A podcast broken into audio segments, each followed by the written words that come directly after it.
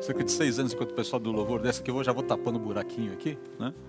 Ah, o pastor Paulo Moreira, que foi pastor da CBMM até 2000 e, finalzinho de 2017, ele pregou uma série Até Quando, no livro de Abacuque. No dia, no dia 25 de março de 2015, ele mencionou um, um disco bastante ontológico do Bob Dylan, e basicamente uma música do Bob Dylan chamada Slow Train Coming, Uh, ele, fez, uh, uh, ele mencionou aqui essa, essa, essa música, né, um dos discos, uma um dos discos que compõe a trilogia gospel do, do Bob Dylan. Né, alguns dizem que ele se converteu ao cristianismo, a gente não sabe muito bem. Mas o fato é que ele estava trabalhando com essa ideia, ele usou a metáfora dessa música aqui para dizer: olha, tem um trem chegando aí, um trem chegando lentamente na curva, e a ideia dessa metáfora aqui do trem chegando na curva é de falar sobre exemplificar o juízo santo e soberano de Deus. Olha, vem um trem lentamente por aí e ninguém vai conseguir pará-lo. E não sei se você percebe na capa que foi muito bem resolvida, é, tem umas. É, quem gosta de semiótica, quem gosta de analisar símbolos e tudo mais, olha essa capa e ela é interessantíssima, porque o trem está chegando e não tem trilho. E de alguma forma aqui uh, existem ali as exemplificações. Eu não estou aqui para ficar discutindo a semiótica do capa do disco do Dylan, mas é interessante a gente olhar essas coisas. De um lado você vê um, um, um operário ali da ferrovia com uma picareta que mais parece um símbolo cristão. E ele está do lado em que tem trilho. tem uma coisa curiosa aqui. Né? Tem algumas simbologias aqui, mas o fato é: vem um trem lentamente por aí e ninguém vai impedi-lo de chegar. É essa a ideia. Ele estava fechando a mensagem do profeta Abacuque, ali no capítulo 3. Se você não se lembra, Abacuque fica entre Naum e Sofonias, ali no Antigo Testamento, ou o quinto livro de trás para frente no Antigo Testamento, lá, Malaquias, não, Zacarias, não, Malaquias, Zacarias, Ageu, Sofonias. É, Abacuque, ok? Acho que é mais ou menos essa ordem aí, se eu não, tô, se não me enganei. Mas, enfim, só para você situar quem é Abacuque. Uma, uma, uma mensagem maravilhosa, três capítulos vale a, a pena ler esse livro, especialmente num começo de ano que é tão interessante ou tão desafiador quanto o nosso aqui. No caso, no caso de Abacuque ali, o, o juízo de Deus era primariamente contra quem? Contra o povo de Israel. Abacuque está perplexo com o que está acontecendo em Israel e ele busca Deus dizendo: Senhor, o senhor não vai fazer nada, o senhor não vai se mover na direção de corrigir os desvios que a nossa nação está vivendo? Tem coisas erradíssimas aqui. Só no primeiro capítulo você vê, né? a sociedade estava contaminada com violência, contaminada com maldade, contaminada com opressão, algo muito distante da nossa realidade hoje, não é verdade? Claro que não. A gente vive, a gente experimenta, a gente vê isso hoje em dia. Mas havia duas características também muito marcantes ali. A lei estava amortecida e, e, e Abacuque fala, ah, os tribunais não fazem justiça. Olha o retrato. É um retrato da realidade 2022 do mundo, não só do Brasil, mas vamos pegar aqui para o Brasil. É um retrato do Brasil. Então a inquietação de Abacuque é a inquietação do brasileiro de 2022. Você olha aqui e fala, cara, é isso aqui. É isso aqui. E eu fico pensando, a gente fazendo essa oração para Deus, pedindo a sua intervenção, pedindo pelo seu favor, pedindo, Senhor, traz mais segurança para a terra. Senhor, traz menos violência para a terra. Senhor, traz paz para a terra. Senhor, nos ajuda a resolver os problemas de opressão. Senhor, que os nossos tribunais façam justiça, que haja menos injustiça no Brasil. E Deus respondendo para a gente como respondeu para Abacuque. Ups que Deus fala assim: ah, você vai. É, realmente, a situação é complicada. E você vai ver o que eu vou fazer. O trem está vindo. O trem está vindo. Deus garante para Abacuque: eu vou disciplinar o meu povo a fim de restaurá-lo. Lembre-se que disciplina de Deus, ela tem duas linhas muito importantes aqui no que diz respeito ao seu filho, aos seus filhos, à sua família, diz respeito à correção, restauração, vida, promover vida. Ok? Mas disciplina de Deus também tem, tem um outro aspecto que é juízo. Deus também traz juízo. Uma única via. Então ele fala: Eu vou sim disciplinar o meu povo a fim de restaurá-lo, e ao final eu vou punir o ímpio, que eu vou usar no primeiro momento para disciplinar o meu povo. É uma coisa maluca ali. Deus está falando assim: Eu vou usar o ímpio aquele cara ruim, aquela carne de pescoço, aquela manga chupando o cão, para disciplinar o meu povo que eu amo. Como Deus? Não. É o meu jeito de fazer as coisas, Abacuque. Meu povo precisa de restauração. Ele precisa ser disciplinado porque eu amo, porque ele está distante de mim. Mas não se preocupe, o ímpio vai pagar pela sua impiedade também. Esses dois movimentos aqui. Então, essa ideia do. Do, do, do a, a, metáfora utilizada pelo pastor Paulo foi muito feliz, porque ela trabalha essa ideia do movimento que não pode ser parado que não poderia ser impedido. Deus vai fazer isso. Então, é, essa ideia do trem chegando, terror para alguns, mas esperança para outros na disciplina de Deus. Há esperança na disciplina de Deus. A gente precisa lembrar sempre disso. Quando a gente fala de correção de Deus, ela sempre visa tratar de restauração, ela sempre comunica esperança, que num primeiro momento é muito difícil, é muito desconfortável, claro que é mas que lá na frente traz o que? Restauração, traz renovação, traz encaminhamento. Essa é a ideia aqui. Então a gente precisa só estabelecer aqui o seguinte, queridos: disciplina é, visa correção, juízo visa punição. E nós precisamos lembrar também que disciplina não é provação. Uma coisa é uma coisa, outra coisa é outra coisa. A disciplina sempre visa, como eu disse, correção, desculpe a repetição aqui, mas é para ficar bem claro aqui para a gente, e provação visa aperfeiçoamento.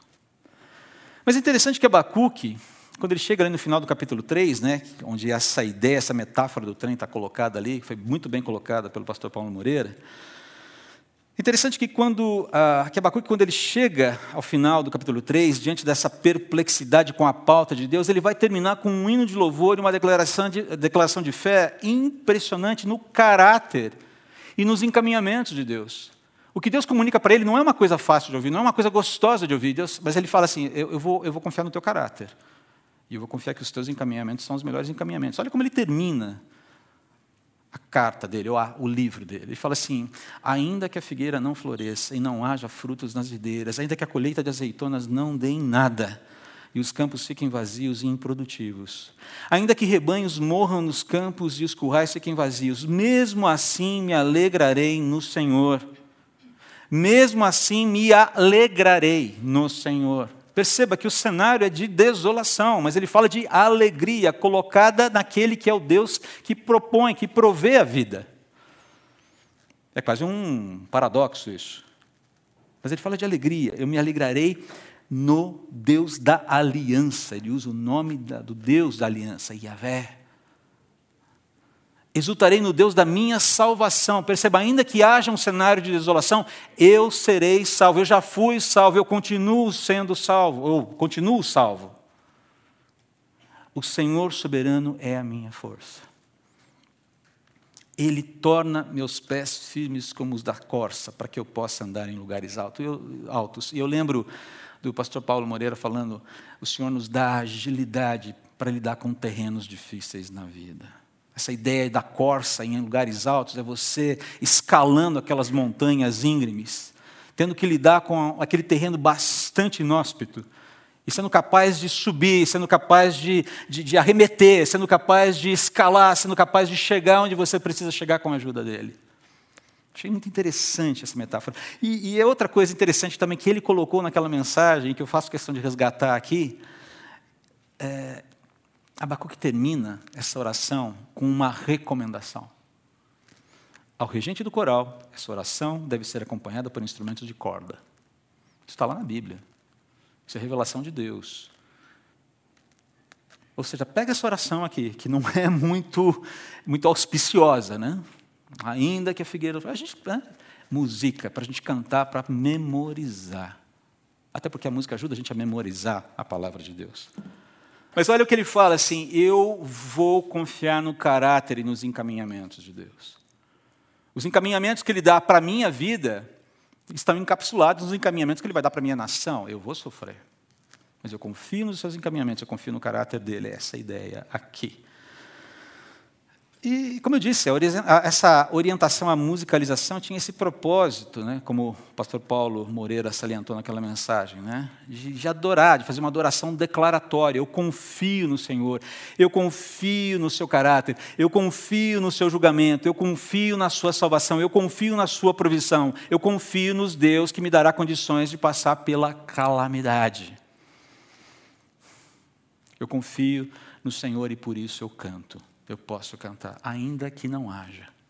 Eu não sei o que é que você tem medo, o que é que amedronta a sua vida sobre. Ah, o que é que pode faltar esse ano? Pode faltar grana? Pode faltar saúde? Pode faltar liberdade? Pode faltar vacina? Pode faltar máscara? Pode faltar resoluções? Pô, a gente já está dois anos nessa novela e parece que a gente dá um passo para frente, dois, três para trás. Que sensação horrível. Ah, eu confio no teu caráter, Senhor. E eu confio nos teus encaminhamentos. O que, que causa pânico para você? Se o candidato A vencer? Se o candidato B vencer as eleições? Se o candidato C vencer as eleições? Se a via, até a terceira via vencer as eleições? O que causa? É isso? É essa a ideia? Fazendo eco aqui a mensagem do pastor Paulo Moreira, eu preciso reverenciar aqui, fazer jus aqui, porque foi uma mensagem que me marcou profundamente. Você vê, eu lembro há seis anos dessa mensagem. Ela me marcou profundamente. Fazendo eco a mensagem aqui do Paulo, então, eu gostaria de relembrar, a partir de um outro texto muito conhecido no livro de Provérbios, algumas recomendações essenciais para o bem viver com Deus e com o próximo. Um ano que não é muito não vai deixar de ser muito desafiador, na verdade vai ser bem desafiador, mas não só nesse ano desafiador, como em qualquer outro ano.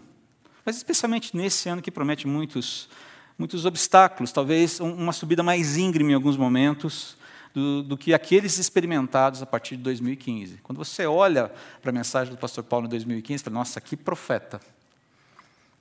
E ela se encaixa muito mais ainda nos dias atuais aqui. E quando eu falo bem viver aqui, queridos, né, recomendações essenciais para o bem viver, eu estou falando aqui de um viver alinhado com o Deus que se revela e a sua palavra revelada, a Bíblia.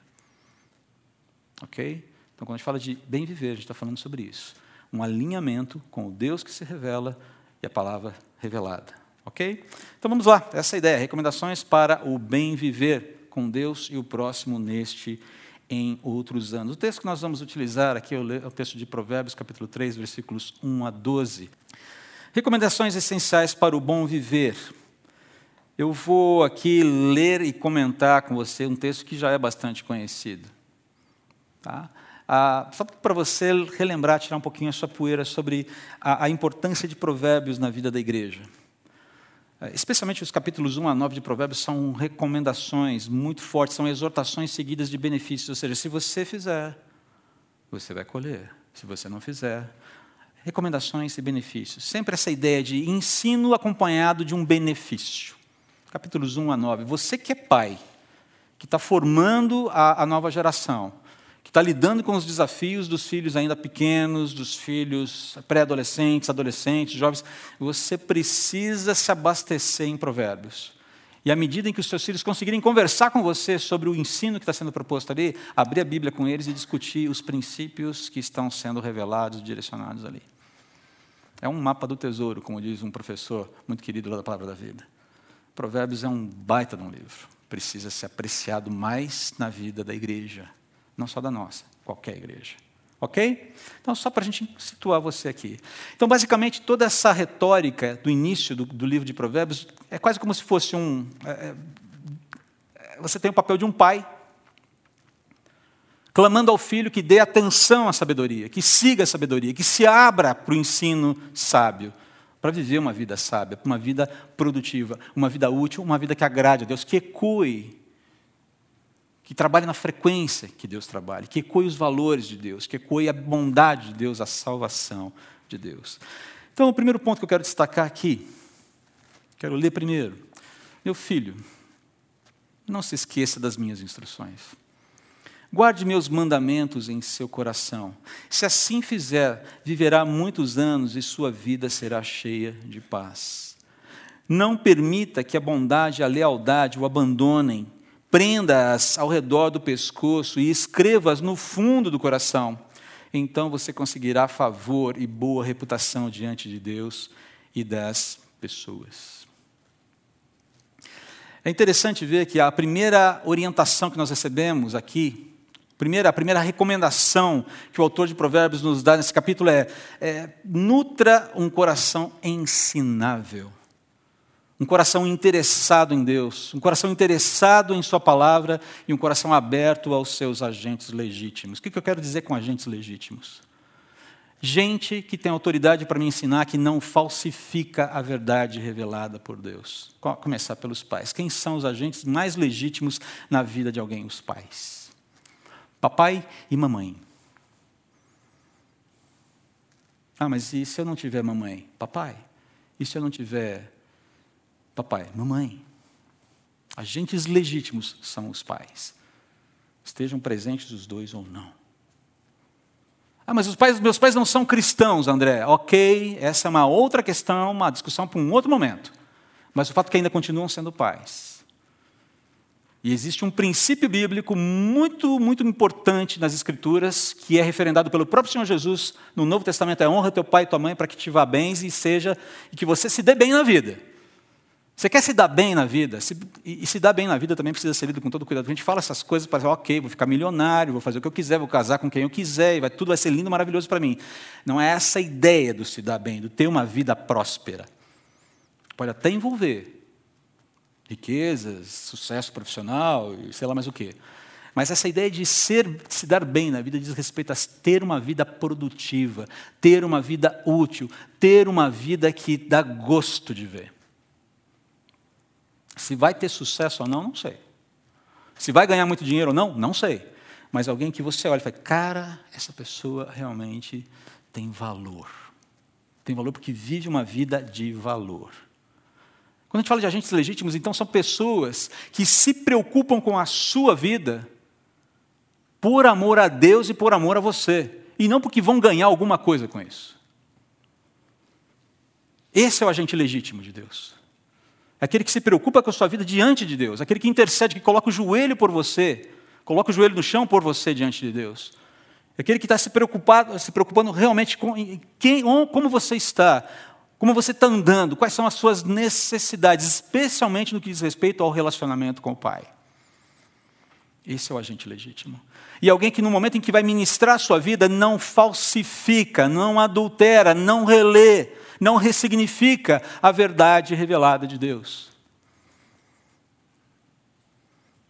Porque qualquer pessoa, por mais bem intencionada, chegar para você, para lidar com os seus problemas, lidar com as suas lutas, e, e distorcer aquilo que Deus fala, trouxer uma roupagem nova daquilo que Deus está falando, essa pessoa perdeu a legitimidade.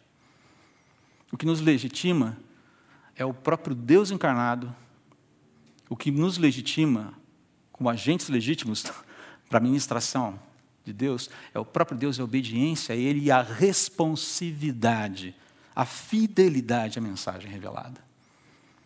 Essa ideia aqui, então, de é, agente legítimo. É bom explicar isso aqui. Então, nutra em seu coração, nutra um coração ensinável e interessado em Deus, Sua palavra e aberto aos seus agentes legítimos.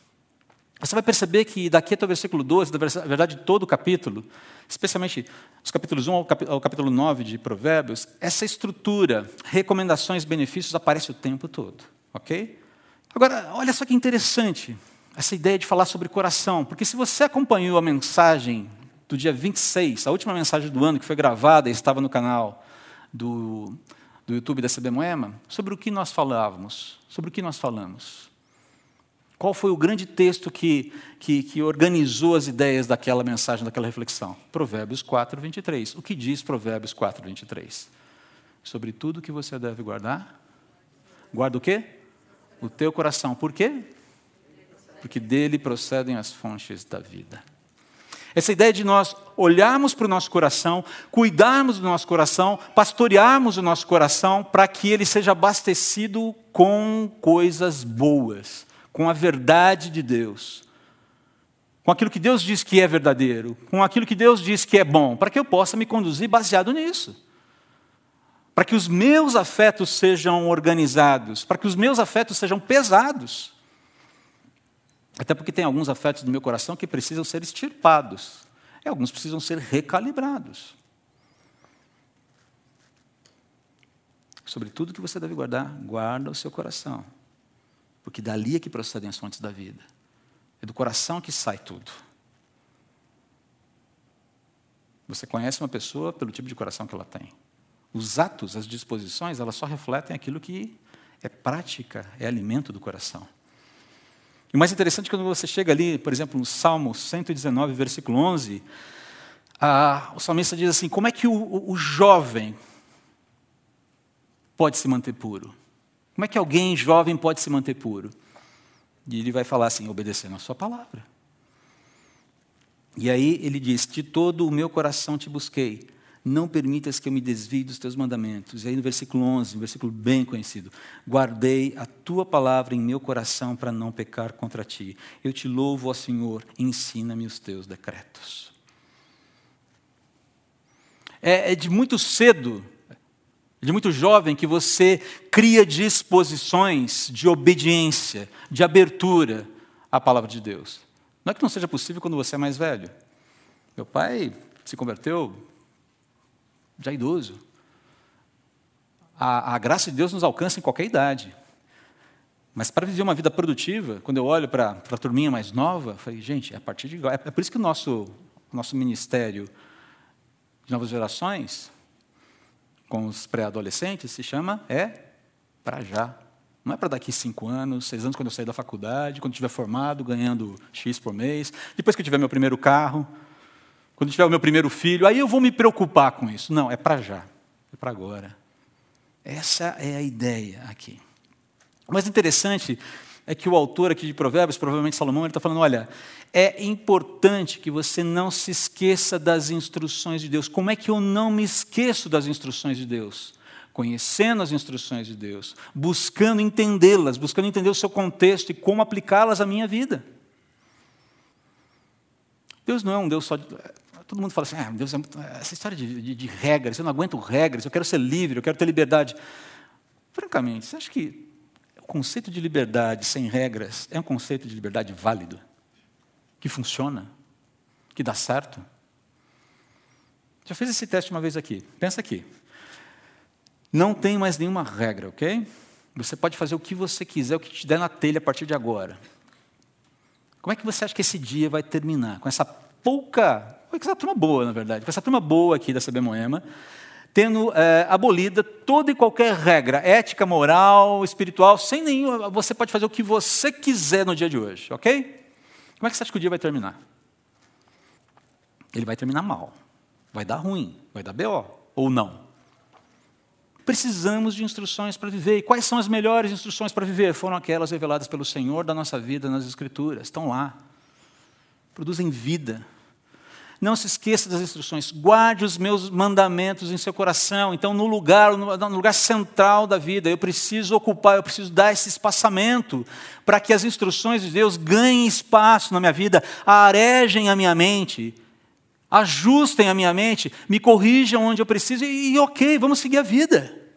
Eu preciso de correção o tempo todo. Alguns são pequenos ajustes, outros são ajustes maiores, e outros é mudança guinada total de caminho. Não permita que a bondade e a lealdade, aqui olha que ele fala dois valores que nós precisamos ter em mente e que só podem ser produzidos pelo Espírito de Deus na nossa vida. Não permita que a bondade e a lealdade o abandonem. Se tem dois valores que têm sido literalmente descartados hoje, todo mundo aprecia, mas pouca gente quer ter, quer viver isso. É ser bondoso, é ser leal. Porque são dois valores que dizem primariamente as minhas disposições em favorecer o outro sem pensar num movimento de troca, sem pensar em quanto eu vou ganhar com isso. Bondade e lealdade dizem respeito a servir, bondade e lealdade dizem respeito a promover o outro, a favorecer o outro, a não puxar o tapete do outro, a querer que o outro se dê bem e me alegrar quando o outro se dá bem. A entender que, puxa, que legal que isso está acontecendo com ele, e, e, e o que, que eu posso fazer para promover o melhor na vida dessa pessoa que eu amo?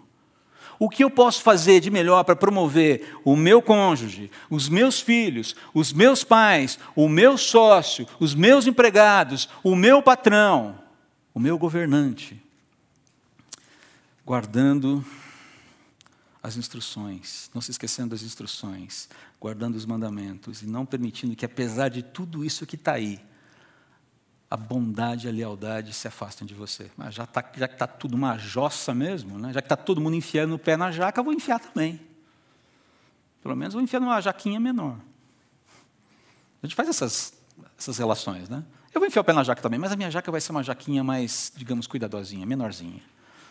Você vai desculpar, enfiar o pé na jaca, enfiar o pé na jaca, não importa o tamanho dela. Não é verdade? Para isso, nós precisamos guardar a palavra de Deus, nós precisamos memorizar a palavra de Deus. Precisamos nos embeber da palavra de Deus. Entender o que Deus está falando, o que Ele está prometendo, quais são os cuidados. Nós precisamos reconhecer a palavra dele nas nossas vidas diariamente. Ah, houve uma iniciativa, estava vendo uma iniciativa do Instituto Alvo, do Marcos Soares, muito interessante. Não sei quantos de vocês o conhecem. Ele já deu aulas para a gente há três anos atrás trouxe um curso para a gente aqui.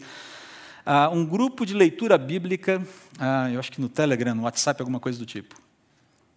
E o Marcos estava comemorando esses dias. Né? Ele tem muitos contatos, muitas igrejas. Ele falou: temos 550 inscritos para ler a Bíblia. Ah, vamos fazer uma leitura anual. Eu não sei como é que está o projeto dele lá.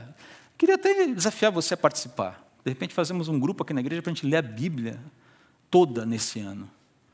Uma das coisas mais prazerosas para mim, como é, irmão, tio e pastor, foi chegar conversando com meu irmão, meu irmão número 3, somos em quatro em casa, eu, Luciana, Flávio e Daniel.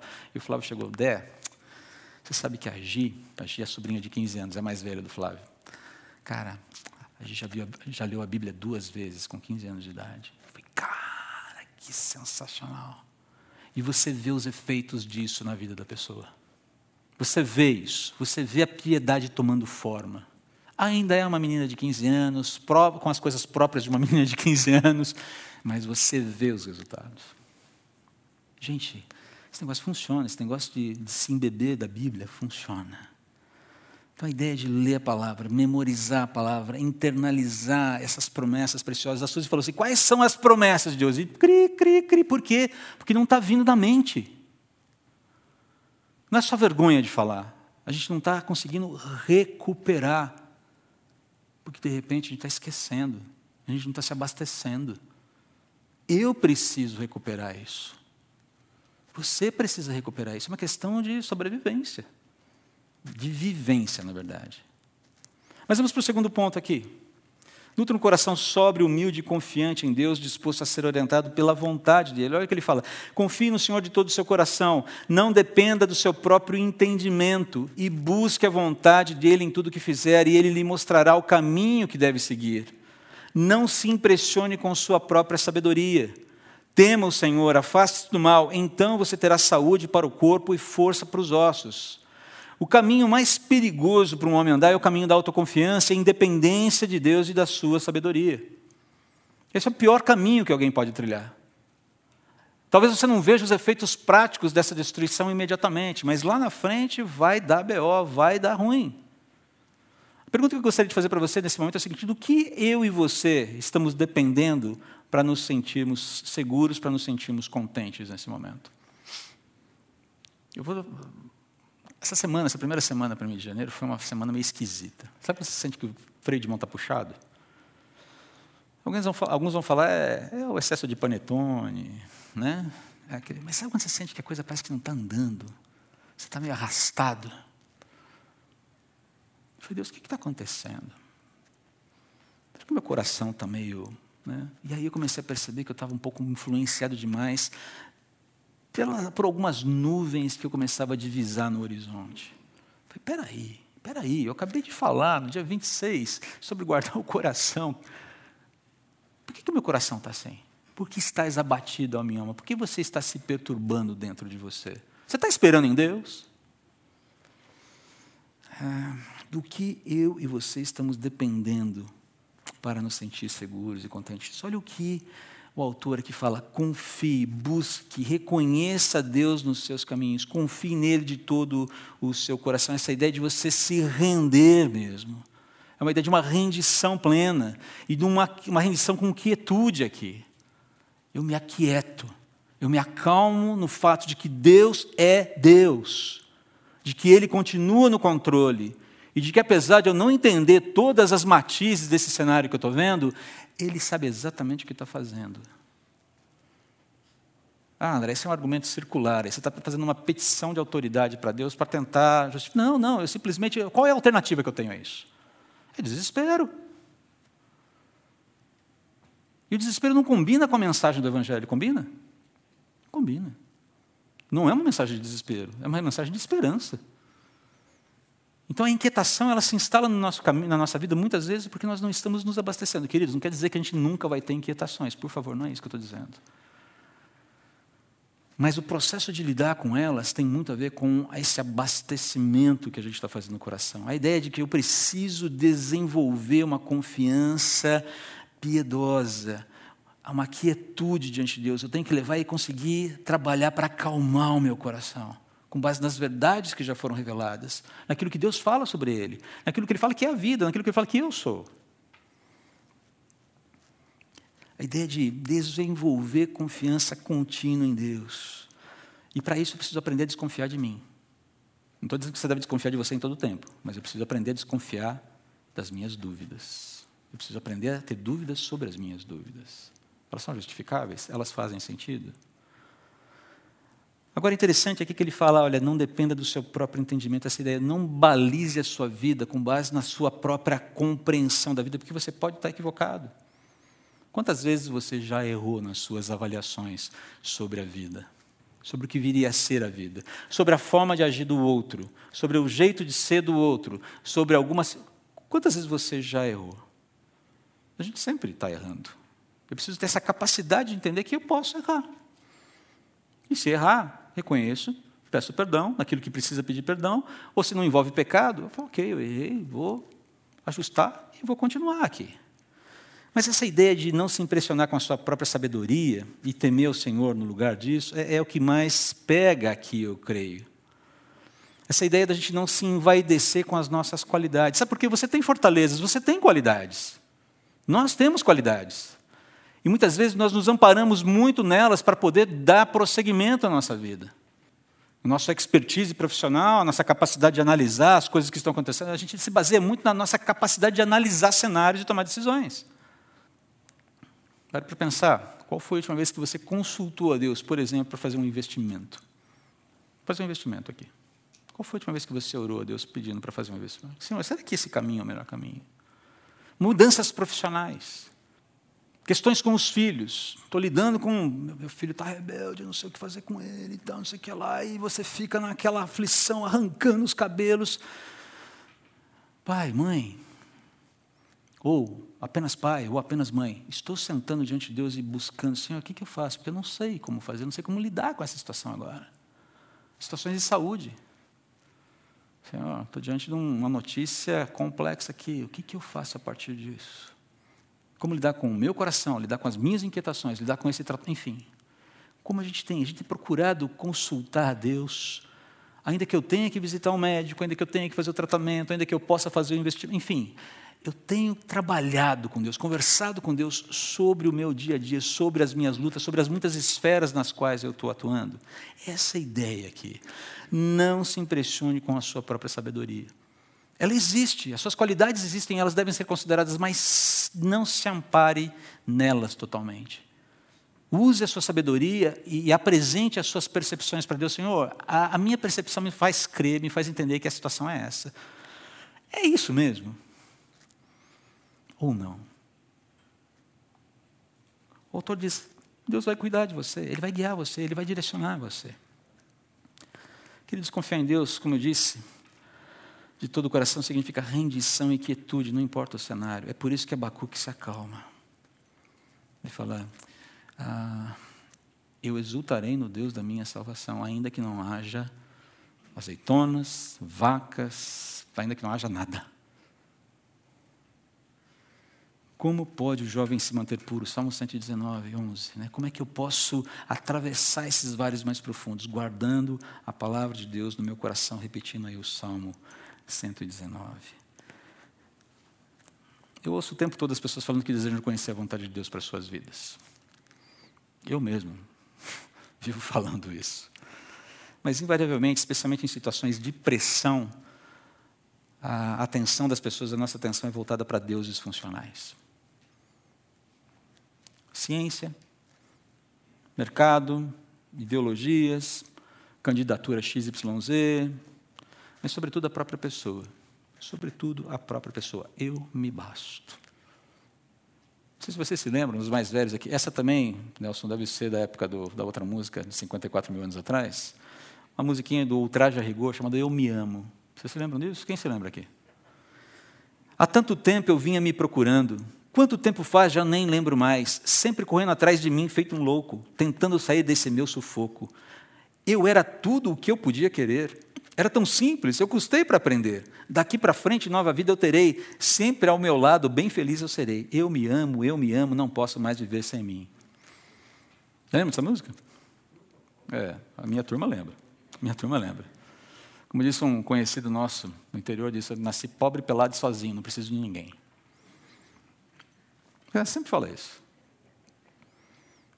Não preciso de ninguém me dizendo o que fazer com a minha vida. Essa ideia da autonomia. Cara, isso dá BO, vai dar BO. Agora, querido, caricaturas à parte, sejamos honestos, nós gostamos de flertar com a autossuficiência. A gente gosta de achar que a gente tem razão no que a gente está fazendo. E às vezes tem mesmo, mas nem sempre. Essa é, esse é o problema da autossuficiência. Confie no Senhor, busque a vontade dEle.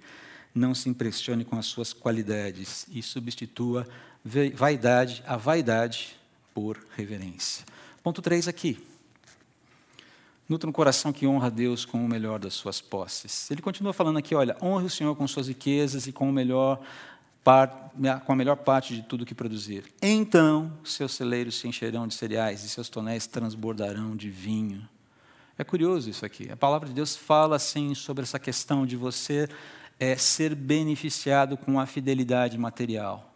Mas perceba que a palavra uh, básica, que a palavra-chave nesse texto, nesse ensino aqui é honre a Deus. Ele não está falando para você, faça uma troca com Deus. Dê 10 que ele te devolve 10 mil. Não se trata disso aqui. Ele fala, honre a Deus, busque honrá-lo. Você se interessa por ele, você o ama. Então, que dentro das suas prioridades financeiras, ele ocupe o primeiro espaço. Você não vai dar o que sobra, porque a gente dá o que sobra para quem não ocupa uma prioridade tão alta dentro da nossa lista de prioridades. Eu não sei como é que você faz, e cada um de nós tem um mecanismo para lidar com as finanças, mas o fato é que, seja lá como for que você lida com as suas finanças, Deus deve ocupar o primeiro lugar nela. Ponto. E não é troca, é uma forma de honra, de exaltação. Eu quero mostrar para o Senhor que o Senhor é tão importante para mim que aqui está um espaço. E esse é o espaço que o Senhor ocupa dentro da forma como eu lido com os meus recursos, com os recursos que o Senhor me deu com as provisões que o Senhor me deu.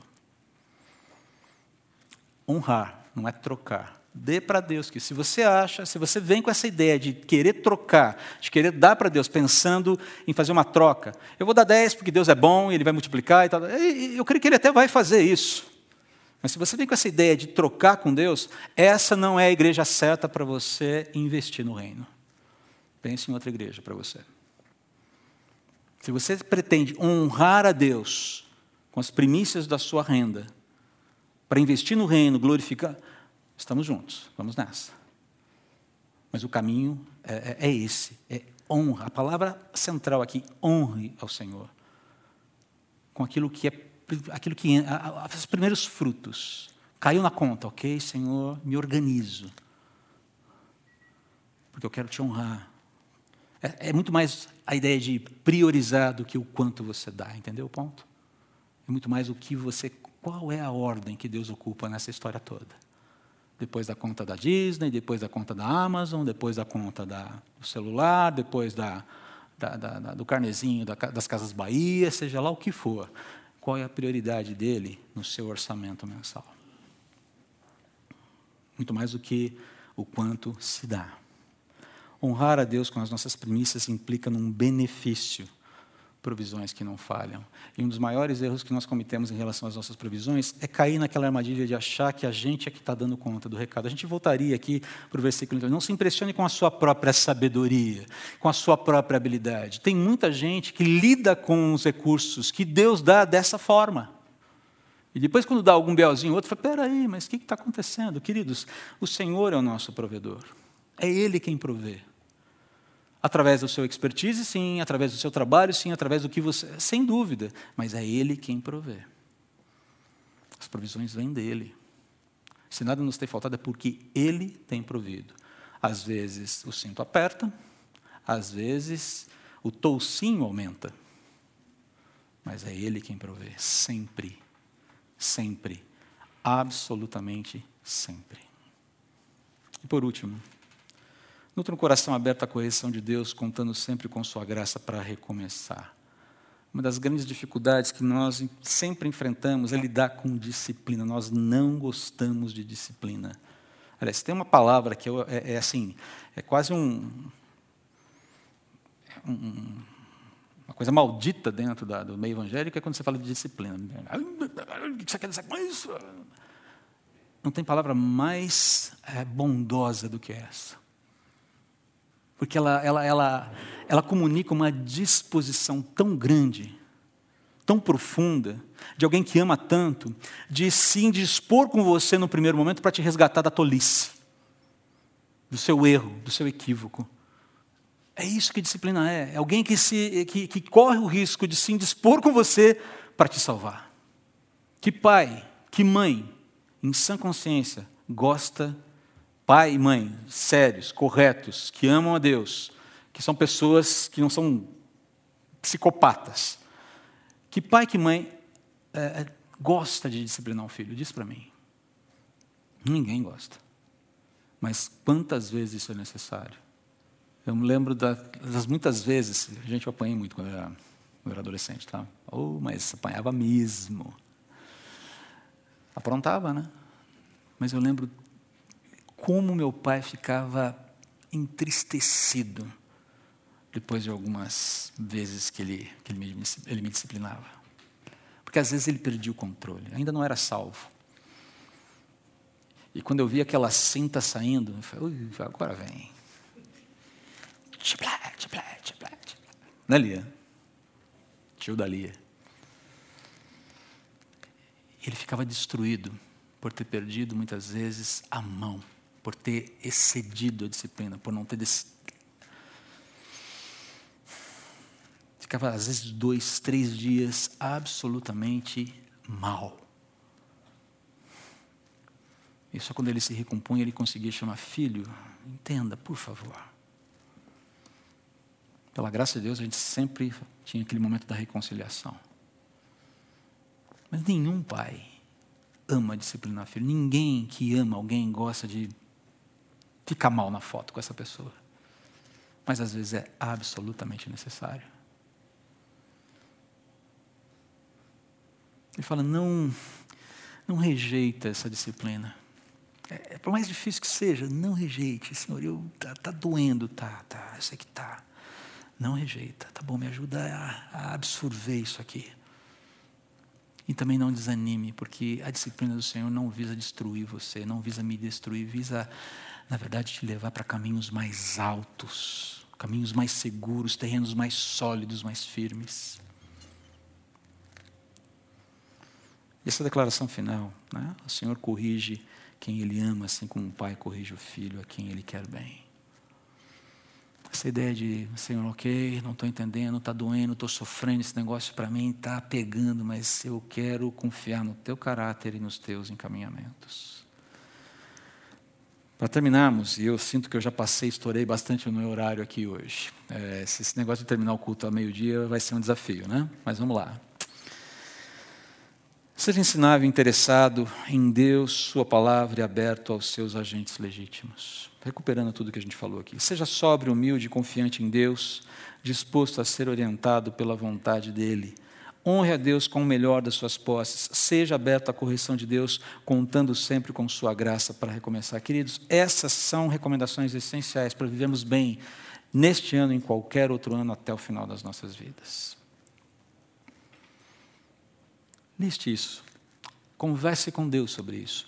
Memorize o capítulo 3 de Provérbios. Trabalhe, lide, fique o tempo que for necessário até que todas essas orientações façam parte da sua vida de uma maneira muito natural.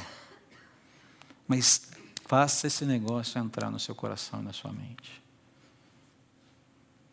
Guardar a tua palavra no meu coração, para não pecar contra ti. E não é simplesmente pecar contra Deus para, ah, vou me dar mal. Não, é, é essa questão de ver os movimentos da vida se tornarem desnecessariamente difíceis. Quando, na verdade, Deus quer para a gente exatamente o contrário, ainda que os dias sejam desafiadores. Vamos orar? Quero chamar a banda aqui para frente. Senhor, eu quero te agradecer pela tua palavra. A gente começa o ano e às vezes com aquela sensação de será que vai dar certo, como é que vai ser, talvez alguns um pouco cansados ainda ah, do que foi o ano de 2020, 2021, o que, o que foram esses anos, na verdade, lidando com uma série de desconfortos, ainda desconfiados, meio é, assustados, enfim, nós não sabemos. Mas, Pai, nós é, reconhecemos que ah, o Senhor nos chama para viver nessa época. Ah, e o Senhor não cometeu nenhum equívoco. Nós estamos aqui porque o Senhor quer. E se o Senhor quer, é porque o Senhor tem propósitos. E os teus propósitos serão cumpridos. Então, nos ajude a confiar no teu caráter e nos teus encaminhamentos para o cumprimento desses propósitos. Ajude-nos a descansar, a aquietar-nos no Senhor, a confiarmos em Ti, a buscarmos o Senhor, não nos é, envaidecermos, não nos apoiarmos no nosso próprio entendimento. A, a, com, a, construirmos, ó Pai, uma dinâmica de vida que te priorize e a forma de uma forma bastante clara da gente priorizar, mostrar que o Senhor é prioridade na nossa vida, é como nós organizamos as nossas a nossa relação com as nossas posses e incluímos o Senhor nessa conversa. Mas também, ó Pai, nos abrimos às tuas movimentações que muitas vezes precisam acontecer para a nossa correção creio que se essas recomendações forem seguidas, oh Pai, nós eh, emergiremos no final de 2022 dando graças ao Senhor mais uma vez pela tua fidelidade, de uma maneira muito bonita. Nos ajude então, oh Pai, nesse processo, de a gente caminhar confiando em Ti, confiando no Teu caráter e nos Teus encaminhamentos, abertos a essas recomendações. É o nosso pedido em nome de Jesus. Amém.